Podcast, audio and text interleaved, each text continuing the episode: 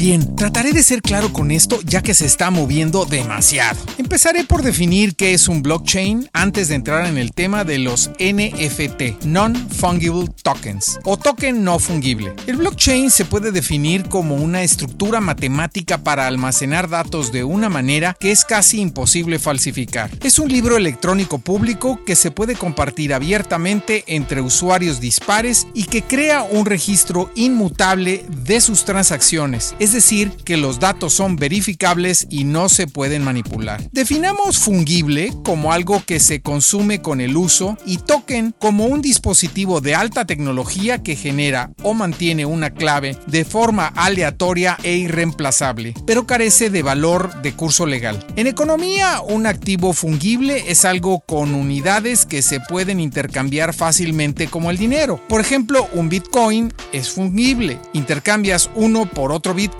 y obtendrás exactamente lo mismo. Pero un artículo coleccionable o una obra de arte de valor alto no puede ser cambiado por otro igual. Es algo no fungible. Entremos ahora para ver qué son los tokens no fungibles o NFT y por qué los artistas y algunas empresas están tomando la moda de explotar esto. Los NFT realmente pueden ser cualquier cosa digital como dibujos, música, esculturas, pero gran parte de la emoción actual gira en torno al uso de la tecnología para vender arte digital. Como todo en la web, puedes pensar que se puede copiar o piratear un archivo, dibujo, música, etc. Pero los NFT están diseñados para brindarte algo que no se puede copiar, la propiedad de la obra. Aunque el artista aún puede conservar los derechos de autor y de reproducción, al igual que con la obra de arte física. Para decirlo en términos de colección de arte físico, cualquiera puede comprar una impresión de Van Gogh cuando la ve en la tienda del museo, pero solo una persona puede poseer el original. Quien haya conseguido ese Van Gogh puede apreciarlo como un objeto físico.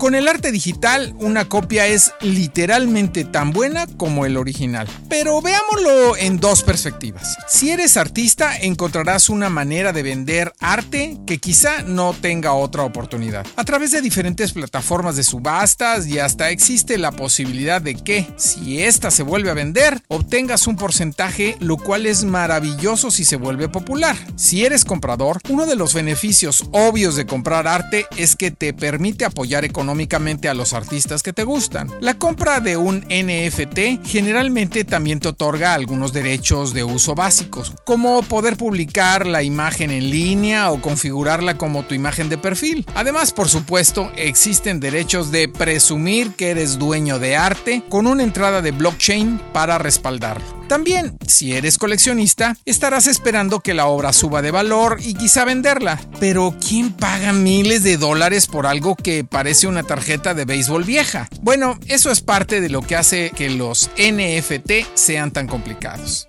Algunas personas los tratan como si fueran el futuro del coleccionismo de bellas artes, algo de moda en la gente rica. Y algunas personas los tratan como tarjetas de Pokémon, donde existen para la gente normal, pero también algunas para los mega ricos. Algunas de las locuras que se venden como NFT han sido un videoclip que puedes ver en YouTube, una canción de Mike Shinoda de Linkin Park, stickers animados de Dead Mouse, artículos del New York Times, juegos de video que te permiten generar insignias propias y valiosas y hasta armas o cascos únicas para usarse en ellos. El primer tweet que se envió. Los NFT realmente se volvieron técnicamente posibles cuando la cadena de blockchain Ethereum agregó soporte para ellos como parte de un nuevo estándar. Uno de los primeros usos fue un juego llamado CryptoKitties que permitía a los usuarios comerciar y vender gatitos virtuales. Las críticas llueven y todo apunta a una burbuja que puede reventar, pero mientras el dinero se mueve y el arte encuentra otros caminos. Yo soy P. Torres MX y me encuentras así en Twitter, Tumblr y Clubhouse.